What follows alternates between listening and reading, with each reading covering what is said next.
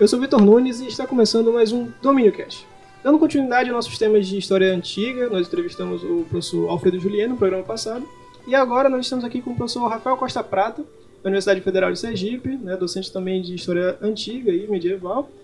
Ele vai conversar, a gente vai conversar hoje sobre filmes, né, um pouco da, dos filmes sobre Idade Média, sobre história medieval. Fizemos um programa sobre Idade Média também com o professor Rafael, né? Pode se apresentar, Rafael. Fala um pouco para quem não assistiu o programa anterior. Fala, galera. Antes de tudo, obrigado pelo convite, né?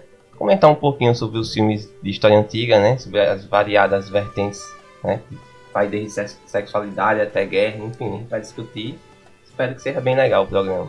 Isso, e para acompanhar a gente aqui nesse bate-papo, nós temos Vanessa, que é também membro do, do Domínio, grupo de pesquisa Sociedades Senhoriais, e ela faz pesquisa sobre Bizâncio, né, isso, Vanessa? Fala um pouquinho mais sobre sua pesquisa. Ela dá um pouquinho vergonhada, pessoal. Então, eu pesquiso, é, minha, minha principal linha é a masculinidade na Idade Média, inclusive eu não... Ah, eu não vou seguir mais a linha Bizâncio. Momento. Treta. Então vou ter que fazer de novo. Dominion Cast. Dominion Cast. Dominion Cast. Dominion Cast. Domínio Cast!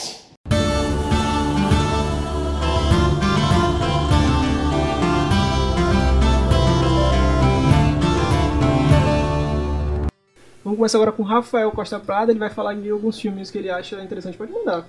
Não é isso, é, a minha intenção hoje é mais polemizar do que necessariamente e... trazer, digamos, uma visão mais bonitinha sobre os filmes de idade antiga. Até porque, se formos retomar lá atrás para ver o estilo de filme que abarca né, esse período, a grande maioria tem sempre um tom erótico, uhum. tem toda uma questão de sexualidade ali. Eu tô aqui com um exemplo clássico disso, não, não vai ter como mostrar, já porque é áudio, né? Uhum. Mas é o caso de Calígula. Já posso me ah, comentar? Pode jogar, pode deixar uma matraca e só sair daqui à noite. Pode, né? ir, pode ir. Bom, é, de maneira geral, dá para se dizer que os filmes sobre história antiga é, foram baseados em dois grandes estilos. Né?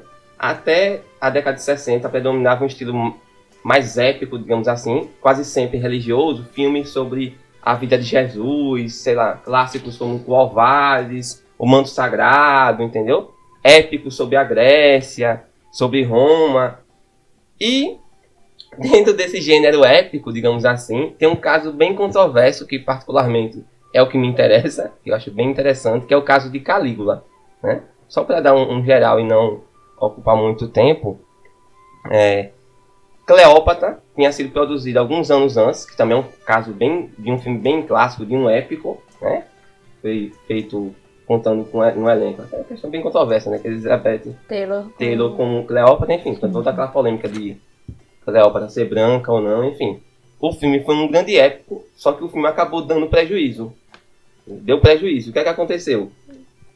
Beleza, né? Ficou com esse estigma. Ah, criar épicos sobre história antiga vão acabar dando prejuízo. O que aconteceu? Tinha a ideia de se fazer um filme sobre Calígula. Só que os principais diretores de Hollywood resolveram capar o gato. Justamente porque disseram, olha, a chance de dar prejuízo novamente é grande. Mas por que? Quem era Calígula? Que é a história do, do imperador? Calígula, grande Calígula, controverso, muito mais calcado numa ideia de quase de é quase uma lascívia mesmo, um, um dos principais, digamos, dos imperadores romanos, mas tem uma vida muito controversa, né? Todo mundo conhece a ideia até do cavalo, do, dos surubas que ele fazia, envolvendo até o cavalo, inclusive relatos dele ter transado com a própria mãe, mas enfim. É, o roteiro do filme ficou em suspensão. Ninguém queria dirigir nem produzir o filme Calígula, por conta dessas questões de, de, de fracasso, digamos, de rentabilidade. Só que o que aconteceu? um diretor de cinema B italiano, bastante famoso, era famoso pelos filmes que a gente pode chamar de soft porn, né? Quem teve a infância aí anos 90 vai se lembrar dos filmes de Emanuele, né, ali, que seria soft porn, é o que a gente chama de filme de samba, que é uma simulação de sexo. Na verdade, tá o casal só sambando, enfim. Foi pesada essa, mas é verdade. O que é que aconteceu? Tinto Braz, né? Uhum. Finalzinho dos anos 70, 79, uhum. ele fica sabendo que o guion, que chama o roteiro, estava ali suspenso, e ele disse, olha, eu vou produzir esse filme. Vou produzir e vou dirigir. O que, é que ele fez? Na verdade, ele dirigiu. Ele contactou o chefão da Penthouse, seria a grande rival da Playboy nos Estados Unidos na época, e disse, você não quer me ajudar a financiar um filme sobre Calígula. Aí o cara, eu me esqueci o nome do, do, do é Bob alguma coisa. O cara disse, tá, mas qual é o sentido de eu sendo dono da Penthouse financiar um filme sobre história antiga, no caso sobre Calígula? Aí Tinto Brás falou, olha, total, você cede dinheiro e cede o casting secundário, em outras palavras, atores e atrizes pornôs, e com o dinheiro a gente consegue financiar o elenco principal. Enfim, o filme acabou sendo produzido um grande elenco, o filme é de 1979, mais de três horas de duração, tem um elenco principal. O elenco mais caro da época, quem assistiu a Laranja Mecânica, vai se lembrar, Malcolm McDowell, o grande ator do momento, sempre fazia personagens megalomaníacos, acaba interpretando Calígula, tem Ellen Mirren, e tipo, o elenco secundário é todo de atores e atrizes pornôs. E o filme é pesadíssimo, porque é só suruba, bacanal, enfim. Teve toda uma controvérsia na época, que o filme acabou sendo classificado, ia tanto para os cinemas normais como para cinemas, digamos, digamos, com uma temática mais sexual, enfim. Mas é um caso bem curioso que eu quero começar a minha fala falando sobre esse filme, enfim, porque para mim é bem paradigmático do modo como não só a Idade Antiga, como também a Idade Média tem sido retratada, sempre com um viés, uma matriz ali sexual. Chama muita atenção a questão da sexualidade, tanto na história antiga como na Idade Média. Muito interessante, porque assim, também o Calígula ele é muito representante da época em que o filme foi produzido, né? nos anos 70, anos 80, é um, é um período crucial na história do Ocidente, né? um período de Guerra Fria, um período de transição desse, dessa guerra, guerra fria entre os socialistas e os, e os capitalistas. Mas é interessante que é, essa fase do Calígula é uma outra, um outro momento dos filmes de história antiga, porque nos anos 50 você citou Elizabeth Taylor e o Cleópatra, a gente tem vários filmes que buscam no épico das histórias é, antigas, né, como Spartacus, como Ben-Hur, essa eu diria, uma volta a um período clássico de, de riqueza, de heróis que enfrentam um mal, o um, um mal mais maniqueísta possível. Né? É o modelo heróico, né? É modelo, Isso, sempre uma figura heróica vai se chocar contra algum tipo de mal, hum. entendeu? É o tipo padrão de filme épico, hum. entendeu?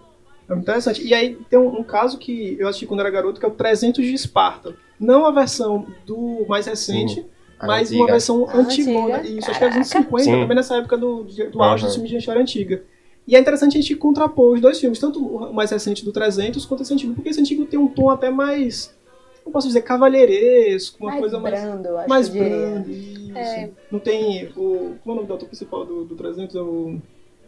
Do último? Do último. Gerard Butler. Gerard Butler sem camisa não tem isso no anterior, entendeu? É um filme mais comportado. Quando, quando o Rafael falou do, do Calígula, a gente pode perceber nos filmes de antiga que tem, assim, eu posso falar até três linhas muito fortes, que é a guerra, uhum. que é o que a gente vê em 300.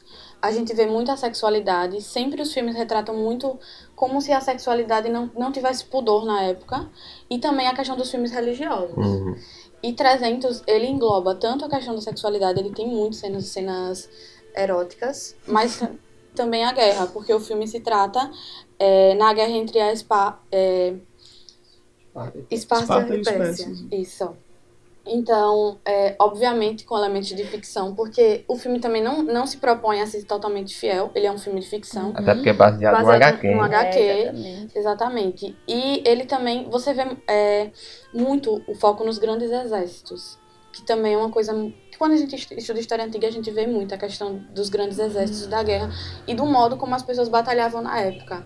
Então você vê essa, esse contraponto né, nos filmes por exemplo, os filmes de história medieval, eles falam muito sobre a questão da igreja e da luta para a honra, do cavaleirismo. E já na, nos filmes de antiga, você vai mais a guerra como uma disputa. É, não que nos filmes de, de, história medieval não tenha, mas eu, eu diria que os filmes de antiga têm a guerra numa forma Sim, mais bruta. Uhum, é um período mais bárbaro também. Exatamente. É. E a sexualidade pode-se dizer que é por causa da questão de ser anterior à Igreja Católica. Exatamente. Porque a Igreja Católica, ela meio que ponderava as pessoas e você vê que é, os filmes passam que antes da Igreja Católica as pessoas não tinham muito pudor. É, lascívia total, tipo. Todo mundo dançando em qualquer canto. Sim, exatamente. É. E é interessante como a gente pensar sobre isso, por exemplo, em 300, porque eu tive, assisti 300 na quinta série, na escola. Cortaram as partes mais polêmicas, mas tipo, e aquela visão daquele filme foi o que passou para mim por muito tempo sobre história antiga. Então, de certa forma, é, como se é representado esses filmes, assim, é como acaba passando pra gente mesmo. Inclusive a gente como historiador. assim, Eu acho que 300 muito em todos os filmes que a gente vai falar, eu acho que ele é o mais famoso. Eu acho que todo mundo conhece 300 também, porque ele passava muito na televisão, passava muito no SBT. E você vê que ele era um filme que passava muito na televisão. tem o ator brasileiro. É, tem o Rodrigo Santoro, já ia Rodrigo Santoro, falar. é. Ele, Também, Rodrigo ele também tem muitas eh, frases clássicas. This is Sparta! É um filmaço, não, é um filmaço, assim. E ele é muito, eu acho bacana porque ele é muito próximo da HQ, como vocês falaram. assim. Ele é, é quase uma retratação fiel, fidedigna É do estilo da HQ quadrinhos. de sangue jorrando, de, Isso, isso. o estilo E gráfico. O, o diretor, o Zack Snyder, ele é o diretor do Batman Uhum. vs Superman, do Watchmen, e ele tem essa coisa de pegar É, o quadrinho e usar como storyboard. Então a cena que tá no quadrinho, ele passa exatamente como tá pro, pro filme. É Por isso que tem horas que você vê. Desculpa interromper. Tem horas que você vê no filme é, uma questão até um pouco. Não sei se é correto falar isso, um pouco até de- como se fosse uma animação. Sim, meu câmera lenta. Exatamente. As cores também é usada como se fosse as cores de uma animação. É como se você estivesse vendo o quadrinho se É, mexer. exato. Verdade. Eu lembrei muito do. Falando assim, rapidinho, essa segunda gravação que estamos fazendo do, desse programa. A primeira tínhamos a convidada Ayla, e Ayla Maria, que também é integrante do Domínio.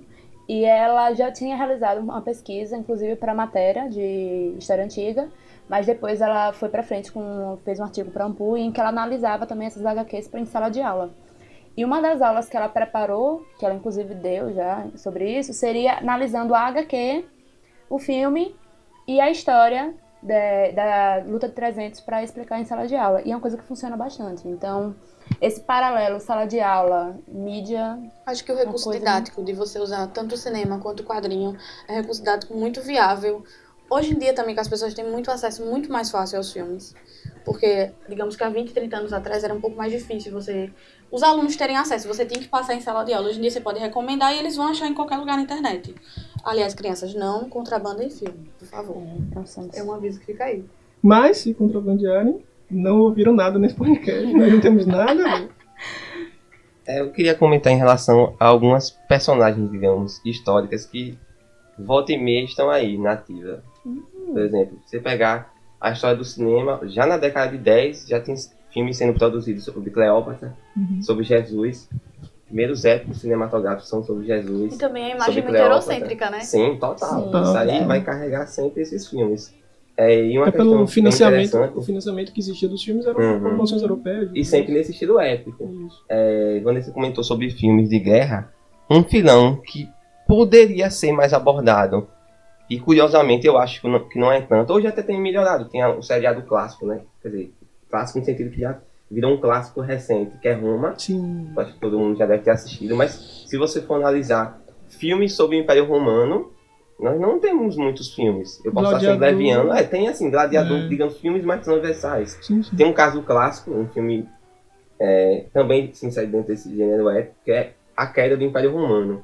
Se eu não me engano é do finalzinho dos anos 60, mas é sempre aquele viés quase que colocando o cristianismo. Não são filmes totalmente, digamos, como é que eu posso falar? Sei lá, voltados a questões mais estruturais de Roma. Sempre são na ótica de, do cristianismo se inserindo dentro do Império transição Romano. Da transição e entendeu? Em relação a, já que a gente tá falando sobre cristianismo, eu não posso falar de filme sobre antiga e não mencionar pra mim meu filme preferido, que eu acredito que deve ser o de Bruno também, que é A Vida de Brian. Pô, A Vida de Brian é sensacional, meio que quebra um, e discute toda a questão do, do messianismo ali no período que Jesus viveu, ou pós. Quem, só falando, Vida de Brian é um filme é, do Monty Python, fazendo uma analogia seria os trapalhões da Inglaterra, dá pra dizer assim, né? Os caras são sensacionais, enfim, parodiavam tudo, tem, pra quem for cidade média, né? Monty Python em busca do cálice sagrado, que eles vão, vão satirizar o ciclo arturiano e tal, enfim, no caso a vida de Brian conta a história, sem spoilers, mas conta a história de um cara que nasceu ali no período de Jesus e que subitamente acaba sendo confundido com o próprio Messias. E ele, ele passa o filme todo tentando provar que ele não é o Messias. E quanto mais ele tenta provar, mais ele se complica. Enfim, é um filme bem engraçado que também é, mexe muito com essas questões de religiosidade e tal. Enfim, me deu na cabeça, eu quis Não, comentar perfeito, perfeito. filme. Tem mais, esses filmes religiosos sobre antiga são muito, muito comuns. Eu, talvez por ter um nicho que, que Sim. procura sempre essa- essas menções bíblicas, né, temos religiosos que gostam de assistir filmes sobre a Bíblia, e também pelo financiamento, muitos judeus na, dentro da Sim. indústria cinematográfica americana, então eles in- investem nesses A filmes. MGM, então. Isso. E aí tem, tem alguns, tem um de animação que eu gosto muito, que tem, tem dois, tem o Príncipe do Egito, que é sobre Moisés, e o José, O José é o rei dos sonhos. José é o Rei dos Sonhos, que é sobre José, o escravo que vai para o Essas são duas Egito. animações da Dream- DreamWorks. Hum. É, são muito famosas e também são muito didáticas. Elas são mais ou menos do ano 2000. A qualidade da animação é muito boa. E também eu acho que fica aqui a dica para passar em sala de aula. Eles são muito bons para passar em sala de aula. São bem tranquilinhos de assistir. E o primeiro, é, José do Egito, fala sobre a, é, a trajetória de José, né? E o Rei dos Sonhos, ele, é, ele fala sobre a questão dele ser um intérprete de sonhos, né? É o que já diz no, no título. E outra animação também que a gente pode citar é Hércules, a animação da Disney, que assim, eu acho incrível. Ele é de 97, a animação. É, o modo como ele trata a mitologia grega é muito bom. É, Não, e é, desculpa interromper, mas é porque eu acho muito bom o Hércules, porque ele não é um filme fidedigno da história do Hércules. Ele é fidedigno da história da Grécia. Então ele tenta fazer uma grande mistura de tudo que existia naquele imaginário grego e criar algo novo. Isso é muito interessante. Não é aquela coisa de vamos tentar fazer a história do Hércules. É, vamos fazer uma história sobre a Grécia e o Hércules é o mais famoso, vamos utilizar ele. Então mistura fala sobre as provas de, de Hércules, né? de Hércules, Belerofonte, de, de Aquiles, e coloca e mistura tudo e vai Tem uma trilha sonora incrível. Uma sonora sensacional que mistura soul com a Grécia. Acho com- que é uma característica muito da Disney, a questão da trilha sonora bem encaixada. É, o Hércules tem outros filmes também que são. Eu acho que a gente não pode dizer que é live action, porque são, não é produzido pela Disney. Tem muitos filmes é, produzidos do, do próprio Hércules, mas eu acho que o melhor dele, pra mim, ainda é a animação. Não, pegando. o- Ah, não comente. Não, também é importante falar da série Hércules, Eu sei isso agora. Que- Eu sou velho, então.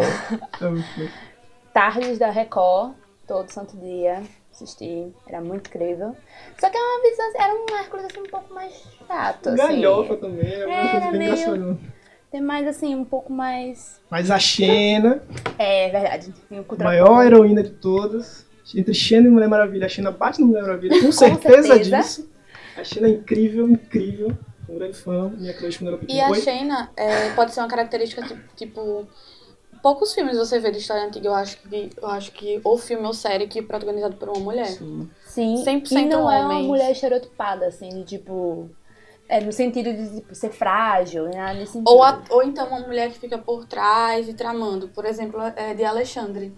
Que ele tem a mãe Uhum. dele que fica tramando por trás. Então, é uma mulher que é protagonista, né? E É, que mas por assim, enquanto- não dá pra dizer, concordo, mas ainda assim, pra sustentar o sucesso de Xena na época, tiveram que apelar pra questão da Verdade, sexualidade isso é também. verdade. Lucy Lawless ali, a vestimenta, aí tem todo um componente ali, que inclusive tem até artigos falando sobre isso. Da questão dela, me esqueci o nome da menina, Ah, a amiga dela. Gabriele. Gabriela, que tem toda a questão ali do, do, do amor, entendeu? Que, tipo, nunca foi totalmente revelado, mas aquilo ali atiçava o público, entendeu? Porque não só. te- Uhum. é, dizem que a Xena foi a primeira série que propriamente ah, se bateu na questão do fanservice. Porque como tinha. Fanservice, no caso, seria quando a série vai indo em direção Uhum. ao que os fãs pedem. E como tinha uma massiva galera que apoiava e chipava o casal Uhum. delas duas, então eles conseguiram, eles tentavam ao máximo dar a entender e aí criar assim um- uma tensão sexual entre as duas. E Xena é um spin-off, né? É, Ela é um spin-off. Ela é um spin-off no Hércules e no caso da eh, sobre a Shayna e a Gabriele, não só eh, foi uma das primeiras vezes assim em séries televisivas que fizeram um episódio em homenagem a uma fanfic que foi criada sobre elas, que nos casos seriam, se não me engano, é o episódio que é quando eles vão no futuro. Que é, ela vai pro terapia. Eu lembro vagamente, porque é realmente o que eu tô falando baseado no que eu lembro de assistir. E aí ela vai pra fazer terapia, e aí são outras pessoas, são eles mesmos, só que mudando, como se tipo, a alma da Xena estivesse na Gabriele e tudo mais. E aí pra tentar ao máximo conseguir unir as duas, sem que sejam duas mulheres se beijando. Então unia ela com outro cara e dizia que era a alma da Gabriele. Por causa da época também que é feita, né? Exato. Eu acho Eu que acho- o filme fala muito da época que ele é feito. É. Então, talvez se fosse feita agora, teria uma visão diferente. É isso que eu ia falar, tipo, é uma série que, pô, a China é muito masculinizada, né? Ela não é uma mulher guerreira, é uma mulher muito masculina, matando os caras. A Gabriele é um pouco inocente no começo, mas ela vai se tornando uma, uma personagem mais interessante. Mas no começo ela é muito uma donzela que a Xena sempre salva, tá sempre em perigo. Mas é também do período que, sabe, nos anos 90 não existia esse debate. Sim. A qualidade da série, cara, era um negócio de papelão. Você vai ver hoje que é um negócio que era o que dava pra fazer. Não, existia, Ela não tinha um Game of Thrones pra você comparar e dizer, ó, isso é o tipo de série que, que a gente faz sobre antigos. É outra época é de de, é de, investimento 1900, seriado, é de né? 1995. Uhum. Não Ela tinha passou de rede. 95 até 2001. 2000, Assim, sim, assim, os recursos na época já estavam melhorando, né? Só que então, também a gente tem que ver o dinheiro que foi investido Sim, em cima é da série, né? Eu falei no caso dela não ser estereotipada no sentido de fragilidade mesmo. Mas Total. como o Vitor falou, ela tipo, realmente foi masculinizada em, grandes episódios. A gente vê isso também, é, não, eu sei que não tem a ver com o tema, mas como a gente tá falando de Xena, com a questão da Mulher Maravilha. Que ela foi um pouco, é, digamos que. Ah, Eu não sei um termo muito, muito bom pra falar, porque ela era mais masculinizada, eles foram dando um, um toque mais. Com a Linda Carter, por exemplo, vão dando um toque mais feminino pra personagem. E essa questão. Se as roupas. Uma mulher pra ser forte, ela tem que ser masculinizada. A gente vê muito isso no cinema. Uhum. É aquela. Eu lembro do. Não tem nada a ver com o antigo, mas o Exterminador do Futuro, que tinha a Linda Hamilton, que era a Sarah, Sarah Connor. Ela era muito masculinizada, ela era mãe, guerreira, pá, tá, mas era uma mulher sendo colocada em papel de protagonismo num período de transição. Não se pensava, ó, você achava, você achava antigamente que mulher como protagonista não se dava audiência no cinema, entendeu? Então, você acreditar que esses caras vão colocar elas como guerreiras é difícil. Então, foi um processo e hoje a gente tá muito mais avançado. Talvez se China tivesse um remake, seria, velho.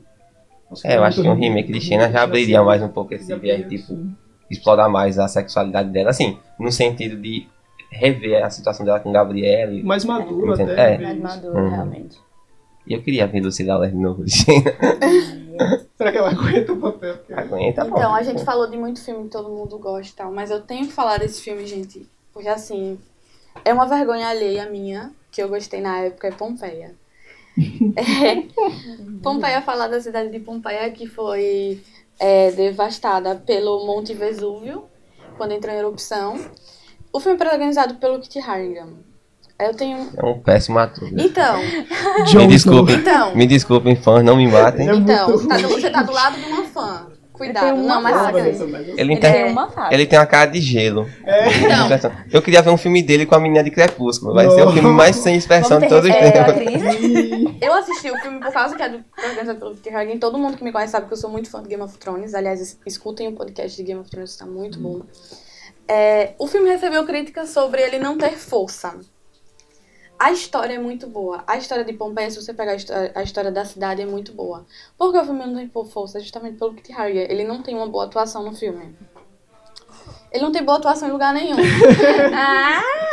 Mas assim, no filme é pior ainda. Mas ele agora tá, tá na Marvel, gente. Depois é, velho. É. Então, Então. é, o filme é de 2014. Eu acho que ele é um dos mais recentes da lista de filmes que a gente vai falar. É, eu acho que o recurso de efeitos visuais não é muito bem bom no filme. Isso é é uma crítica, porque o filme é de 2014, então a tecnologia que a gente tem daqui pra lá é muito boa e o filme foi, foi um, um fracasso.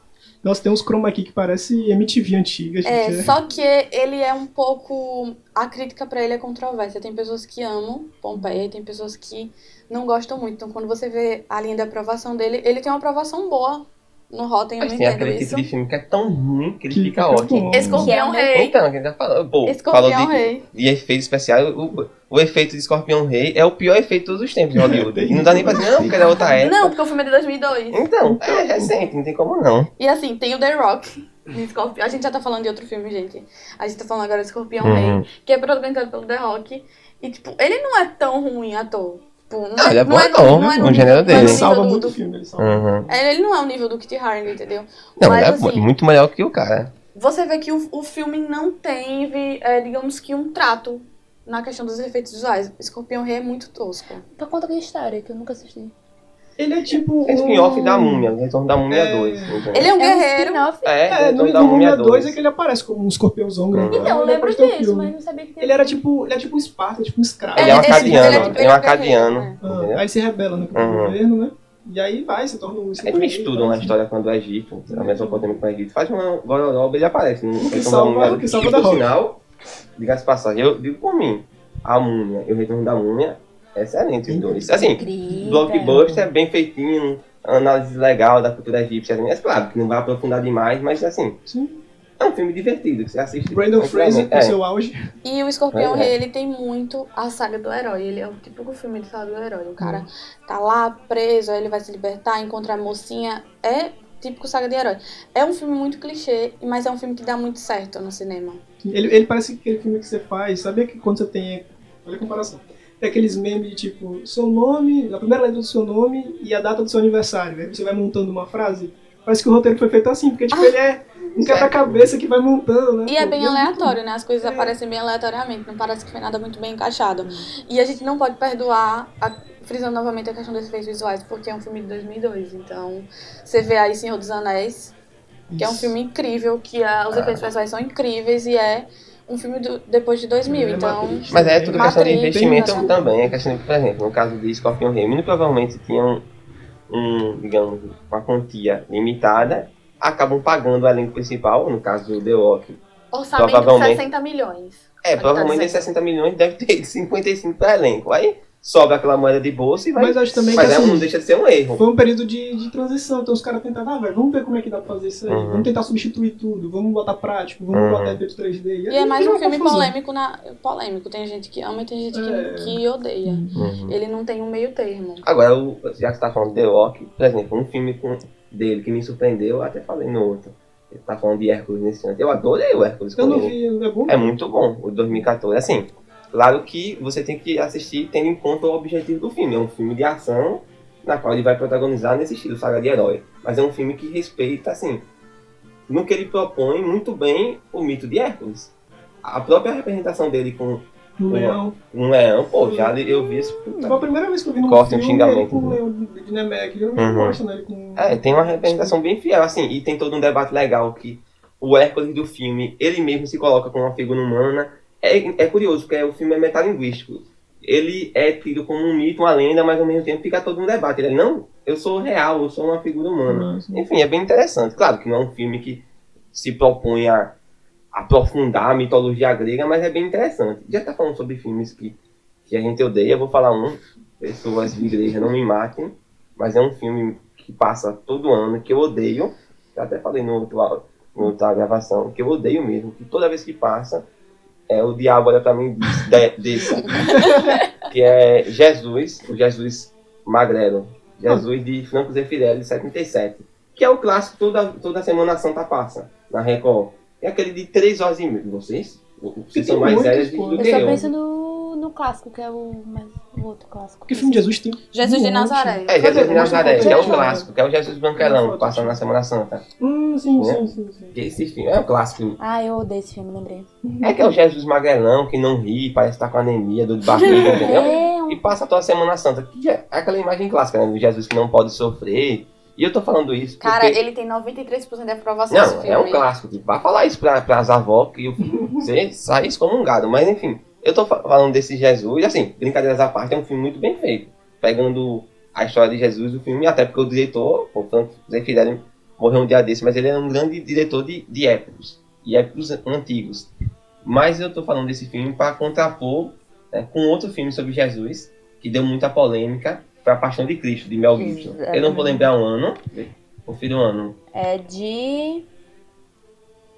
A Paixão de Cristo ele é um pouco polêmico porque também é, as pessoas dizem que ele é muito violento. É? Exato. é, mas- Ele é de 2004, Mas assim, com direção de de Mel. Gibson. É, não só violento, mas também por conta do posicionamento, digamos, ideológico de Mel Gibson, que o filme tem um viés um pouco Antissemita. antissemita e É tal. verdade. Mas nesse filme tem uma questão que eu acho E interessante. temos um Jesus que não tem o olho azul. É, mas também o cara é mais bonito que os Jesus antigos. né? Continua a questão helênica ainda, né? O Jesus galanzão. Por sinal, tem um filme, eu não vou lembrar o título, tô embolando tudo, mas tem um filme sobre, sobre Jesus que é produzido por algum país africano, que é o único que dá um, um tom, digamos, mais humanizado Massa. fisicamente a Jesus. Eu ia perguntar isso, desculpa interromper, mas eu não conheço nenhum filme que retrate Jesus como um cara da época, um Tem. cara que Cara, mora no tem- Egito. Tem esse, eu não vou lembrar. Então, não aí, conheço. Você Porque, olha, História. é uma lógica, se você associar. Ele era um homem normal que morava numa.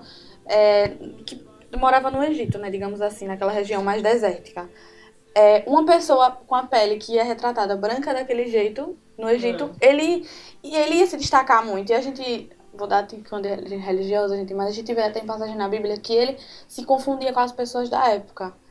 Então, Em resumo, era Ele- feio, pô. ele era feio. pessoa. não, ele era uma pessoa comum, um cara uma pessoa é. normal. Desgastado então. E se, se tem, no meio de todas aquelas pessoas que são, que tem a pele mais escura, um Jesus com o olho azul, cabelo loiro e branco, Tem- então Tem dois filmes sai até contradição com o que tem na própria de Bíblia. Jesus mais recente que eu gosto muito. Não, um não é tão recente, que é a Última Tentação de Cristo, dirigido pelo Scorsese, que é o ator é o É, o William Defoe. William Defoe. Mas é polêmico pra cacete, caramba. piada do no padre livro, né? Marcelo Rossi. Mas é um filme Hã? que mostra, um, eu acho muito interessante porque ele mostra um Jesus, cara, que Humano. sofre filho. Sofre, Aham. mas sofre de uma forma psicológica, porque ele sabe que ele é filho de Deus, mas ele não quer passar por aquilo que ele sabe que ele vai Esse sofrer. filme, tá ligado, que foi, foi proibido pela igreja, né? sim, que é baseado num livro de um autor grego, que eu não lembro o nome, Não, que tipo, só de maneira geral, é Jesus meio que faz um flashback da própria vida, É. repensando se ele queria ter vivido aquela vida. É um Jesus carnal.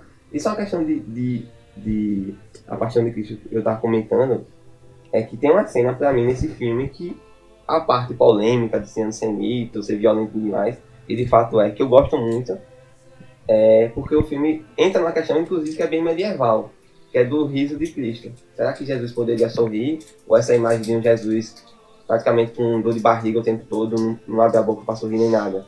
Tem uma passagem no filme que Jesus está na cozinha, Maria está preparando um miojo para Jesus e tal, a mãe né, tá, tá preparando um miojão para Jesus, e ele pega ele finge que ele está sentado numa cadeira, mas ele não tá não tem cadeira, ele tá tipo com a bunda no ar. Aí Maria dá a volta e ele dá uma trollada na própria mãe. Tipo, besteira, né? Mas pra mim isso é bem interessante porque entra em várias questões, não só da antiguidade, essa, essa, essa representação de Jesus frio, sabe? Classudo, digamos assim, e também medieval. Será que Jesus sorria? Será que o Filho de Deus tem o direito de sorrir e poderia trollar? Acho bem interessante essa passagem. O filme que eu tinha comentado, pega um Jesus, digamos, mais normal. A cor da cruz o nome. Entendeu? Ele Mas é eu nunca assisti, não. estadunidense de É dos Estados 2013. Unidos mesmo? Eu pensei que fosse africano. Ele, inclusive, é, tem autor, um dos autores, o autor principal que faz Jesus, Jean-Claude Lamarrie, ele atuou anteriormente com Malcolm X, o filme de Malcolm X. Nossa, É. ele assim parecia aquele Jesus Cristo Superstar. Sim, polêmico também. né? Se falar de Jesus não ser polêmico é.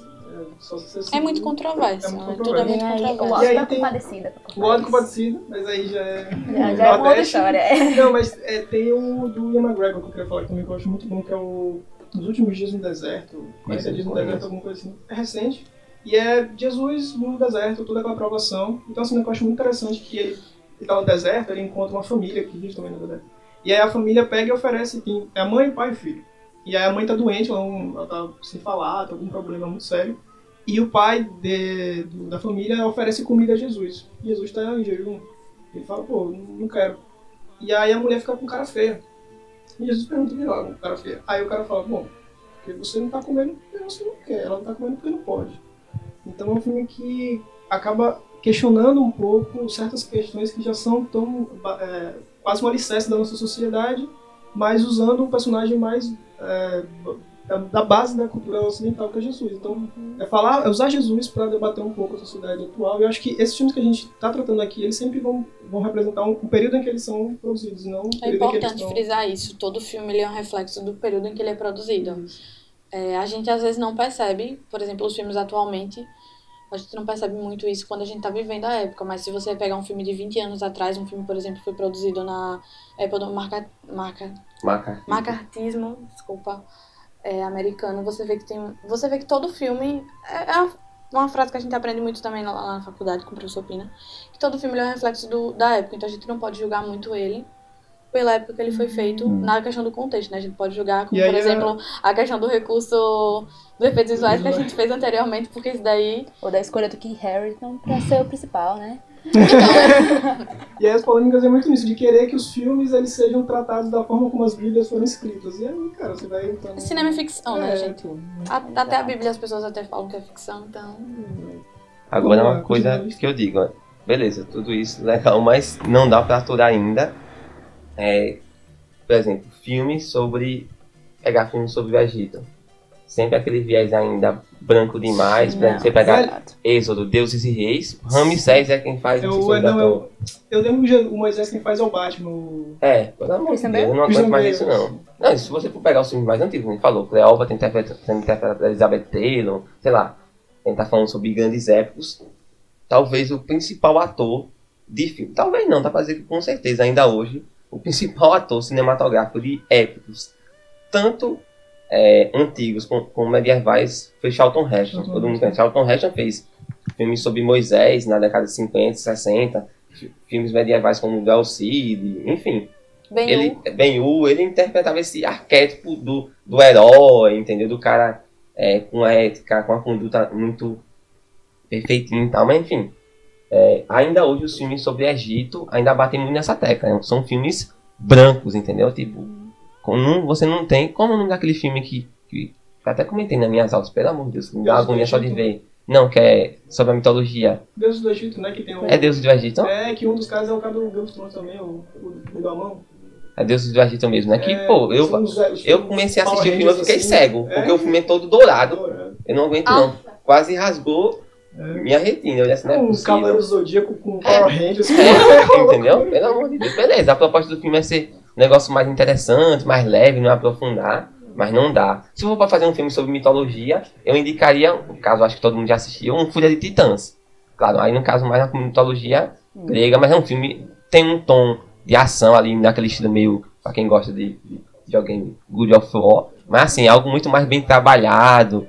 A própria mitologia é muito mais, digamos, aprofundada. Tem mais acertos, entendeu? Falando em mitologia, tenho que lembrar, famosíssimo, Percy Jackson, a saga. É, Luísa tá livros, aqui do lado chacoalhando. Tendo dores do estômago. Não, não, Percy Jackson é horrível. O filme é, precisa ser dito. É uma completa bosta. assim, é, é muito ruim, assim, porque Então, mas A é, produção- entra na questão do filme ser ruim porque ele não é uma adaptação muito boa do livro. Não, não só nisso. Mas é uma, uma produção Ah, eu gostei quando também que ele atropela tudo. A narrativa é atropelada, o enredo acaba sendo atropelado, porque eles tentaram dar uma, um viés infanto-juvenil, que de fato a história tem. É. Só que é, fica uma, uma belíssima confusão. Por exemplo, se fosse pra da- fazer contrapondo com o livro, o Percy é muito mais novo do que ele no filme. Aí eu amo. E aí, tipo assim, quando vocês já adaptaram isso, a gente, já, a gente entende que certas coisas têm que ser mudadas e tal. Mas é uma história que acabou sendo completamente atropelada. Não, A é, gente vê muitas que- adaptações de livros que são muito boas, então Eu acho não é que muito o- justificável. Esse filme do Percy Jackson também entra naquela, naquela categoria memes que você tem. Porque, tipo, ele parece que pergunta, como são os filmes de adolescente? Como é que é o foi o Harry Potter? Como é que foi o Crepúsculo? Bota uma Lady Gaga de fundo. Bota a Lady Gaga de fundo. Mas ele é feito numa época que a saga, da saga Crepúsculo, por exemplo, ele é um filme de 2010. Então é quando a saga de Crepúsculo tá em alta, então ele começa a seguir a mesma linha. Do Mas filme estava sabe certo, vai, mas... ele sabe se ele é é Harry problema. Potter, se ele é Crepúsculo, ele é Jogos O Vorazes. problema dele, sabe. eu acho que na verdade é, o Ladrão de Raios até consegue passar. Pelo menos eu gosto do Ladrão de Raios. Assim, de tipo. Eu, eu tenho um, um apego muito grande a filmes que eu acho ruins. Então, quando eu gosto de um filme, geralmente eu acho ele ruim. Então, é assim. Um filme ruim que fica bom. É um Sim, filme o ruim filme é que tão Mas ruim o- que ele é O ótimo. Logan Lerman, é, eu amo ele de paixão, É ele é muito bom. maravilhoso. Só que quando chega em Mar de Monstros, que seria a continuação, que foi quando eles atropelaram de fato, porque se fosse é, basear no livro, eles adiantaram mais três livros em um filme só. Fica pior ainda, porque é um filme que sem pé nem cabeça, você não entende pra onde ele tá indo, é, a história acaba se perdendo, você já não entende mais se eles vão seguir mais a linha de falar sobre mitologia, se vai falar mais sobre a questão infanto-juvenil do Percy. Mas o livro não é pra um público infantil juvenil. Me é, o desculpe, eu nunca, é. eu nunca li. Mas o livro ele é um bom livro Só de que criança, o né? Rick Riordan, ele tem uma. Ele, se eu não me engano, ele é formado, né? Sim, mas aí vocês querem dar um tom mais profundo. Mas não é profundo, é Ele é, coeso. profe- ele é, ele é é coeso. coeso. O filme. Então, ela tá falando que o filme não é coisa com o livro, entendeu? Não, Mas aí nunca vai ser. sozinho, Nunca vai ser. É como o filme, ele não, como, o filme ele é ruim, como não adaptação ele é passa. péssimo. Pega o Harry Potter. Harry Potter é um filme coeso como filme. Tem começo, meio e fim, você entende personagens. Só Hum. que não necessariamente quer dizer que seja igual ao, livro. Mas o filme em si de Ladrão de Raios e Mar de Monstros não é uma peça. É um filme ruim, vamos É um dizer. filme ruim, é um retalho, um retalho. E aí, o Rick Riordan, que seria o autor, vou- aí indo agora pra questão do livro, ele é autor de uma, ele é professor de uma universidade na. Toda vez eu esqueço. Em São Francisco. E ele tem esse conhecimento sobre a mitologia. Então, quando ele escreveu, ele realmente teve uma coisa toda embasada para passar. Então, ele consegue passar de uma forma simples, mas bem produzida. E aí, quando chega no Um filme, filme é um mas... concurso. Eu ia comentar também sobre, a gente comentou no começo sobre os épicos antigos, década de 50 e 60, foi o período clássico de Hollywood, sobretudo da MGM, que é a principal empresa que produzia esses épicos de 4, 5 horas. Inclusive é bem curioso porque era um estilo tão comum na época, o épico, a pessoa ia para assistir o épico de 4 horas, que no meio do filme Parava. o- parava, entrava uma, eu não esqueci o nome, mas entrava um período de dois minutos de Intervalo. música para o pessoal sair, fazer xixi, comprar pipoca. E aí, Mas, Vingadores enfim, devia ter feito em isso. relação a, ao retorno desse gênero no começo dos anos- dos anos 2000. E esse retorno veio muito em conta por conta dos filmes sobre a antiga. Por exemplo, a gente pode pegar casos como Troia, foi um sucesso comercial ali, entendeu? Não só É Troia, como Alexandre. o Tem uma filme, entendeu? explosão, tem o God of War que você Beleza, falou, botaram- tem muitas é, coisas antiga. Beleza. Alexandre botaram quase um, um membro de Dominó pra fazer o filme, mas não tem problema, né? Vocês não pegaram o Dominó, é Colin Farrell com esse cabelo platinado aí, tá muito engraçado. Mas enfim, é um filme Será bom. que ele é Angelina 3D, a Jolie fazendo a mãe dele, gente. Depois, quando ele tá maior. Mas são filmes Ela bons. parece que é a né? irmã dele. Eles não trocam a atriz, eles deixam Bom, mas a isso é normal. Você pegar Malhação e botar a atriz de 32 anos pra fazer menina de 14. Pô. É, Isso aí é normal nesse tipo de filme. Entendeu? Mas assim, são filmes que retornam esse gênero épico, entendeu? De uma maneira legal. Eu gosto muito de Troia. Pega muito bem o, o mito ali, trabalha a figura de, de Agamenon. Eu uso em sala de aula. De Agamenon, o próprio Aquiles, figura de Pérez ali, de Helena e tal. Mas enfim, tem todo aquele componente da saga do herói, essa questão da sexualidade também e tal. Mas são filmes interessantes que retomam essa raiz, digamos, de um gênero que havia sido esquecido. Agora, vamos lá. Pra finalizar o programa, eu queria pedir de vocês o filme favorito de vocês sobre a antiga e um filme que vocês indicam passar em sala de aula. Porque às vezes não, não dá. Às vezes, o meu filme favorito é Alexandre, eu não vou passar na sala de aula, né? Por exemplo. O meu filme favorito dos que eu falei, eu acho que vai ser Hércules Animação. Não tem como. E o meu o filme que eu menos gosto, eu acho que é Escorpião Rei. E pra passar na sala de aula, você mais indica? Pra passar em sala de aula, eu recomendo. Eu recomendo Hércules. É, 300, eu acho que se você tirar as cenas de nudez, ele também é muito bom Você pra você passar em comigo. sala de aula.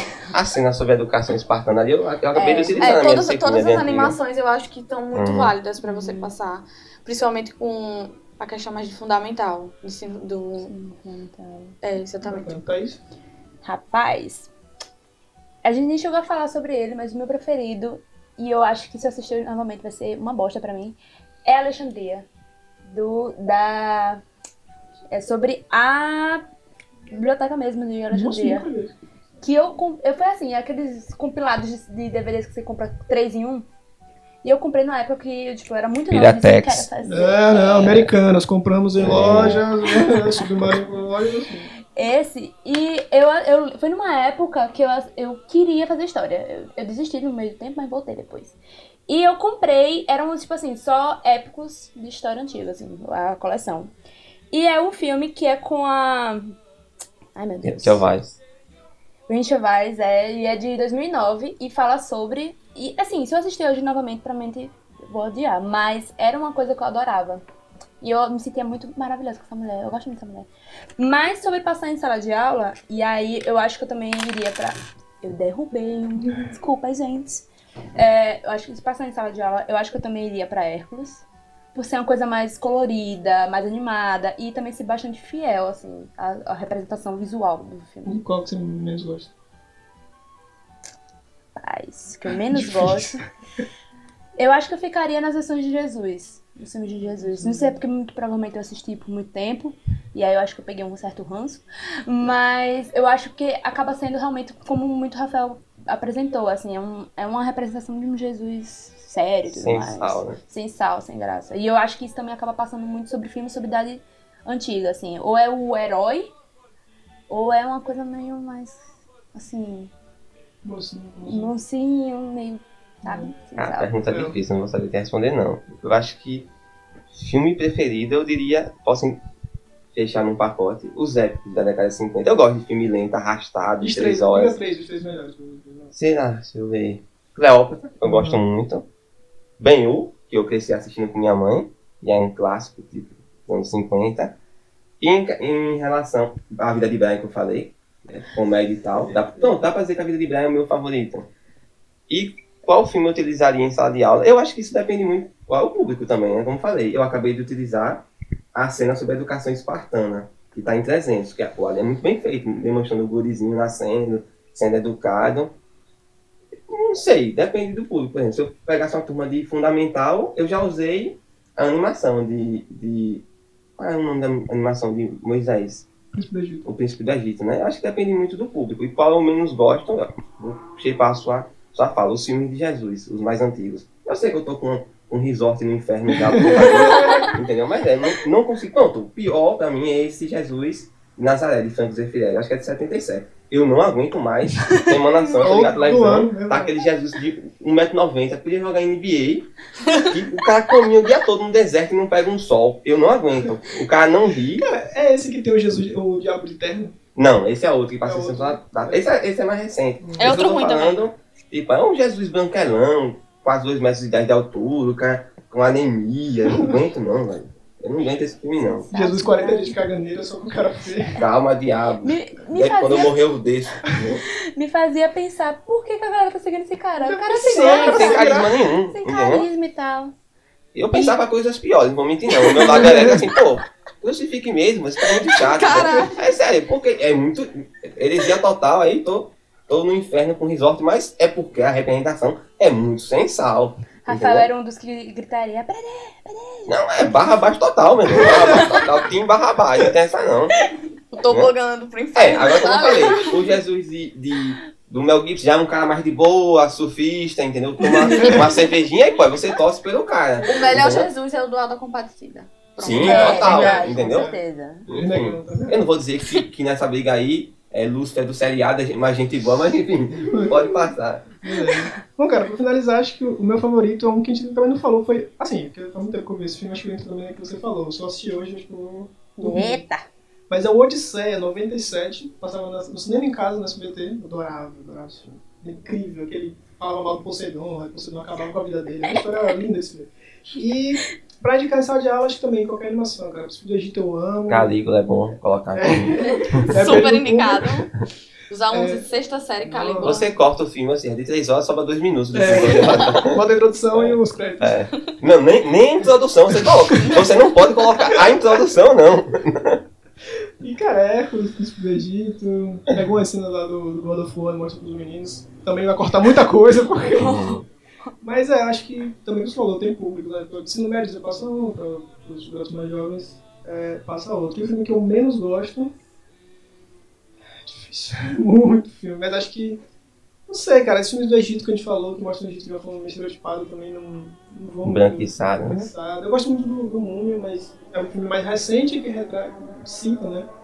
Ah, o Egito, cara, não sei. Eu, eu, Percy Jackson, acho que pelo tudo que a gente falou aqui, eu acho que tá nesse bolo. Gente pode botar o Percy Jackson como filme que eu menos gosto. E é isso, né? Só dos créditos são de Poker Face.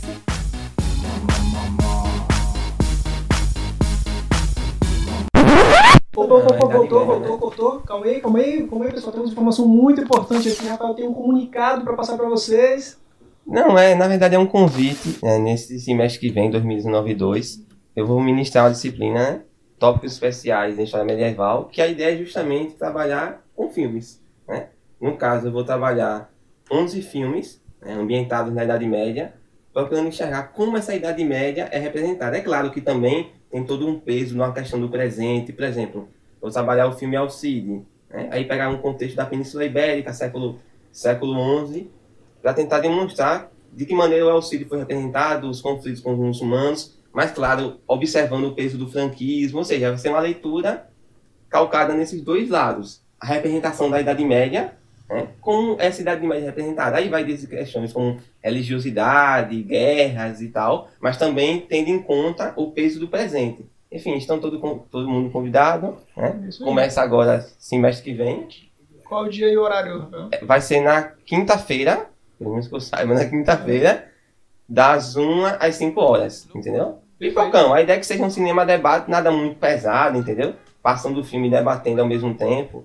Enfim, vai todo mundo convidado. É, vai vir Vai pipoca, nem as colegas gente levaram pipoca pra sala de aula pra assistir. É isso. É uma boa. Perfeito. Vou levar uma pipoqueira pra, pra sala de aula. Então é isso, Boa. pessoal. Compartilhem o podcast, ouçam os outros. Lúcifer, pode levar Rafael, já tá pronto Não, agora. boa não, Lúcifer vai subir, eu vou assumir a vaga dele. né? Se for aquele gato, não. Acabou, acabou. Este foi o Domínio Cash. Agora uma palavra dos nossos patrocinadores. Iago Bottom.